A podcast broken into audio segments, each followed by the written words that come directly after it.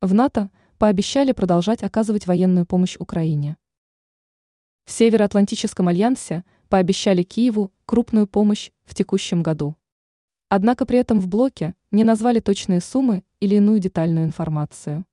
Об этом сообщается в заявлении Организации Североатлантического договора. Союзники в данном случае указали на то, что продолжат предоставлять украинской стороне крупную помощь в экономическом, военном, а также в гуманитарном плане. При этом некоторые государства наметили планы относительно предоставления дополнительной поддержки в текущем году на миллиарды евро. Сообщается, что союзниками уже были переданы украинской стороне различные системы ПВО.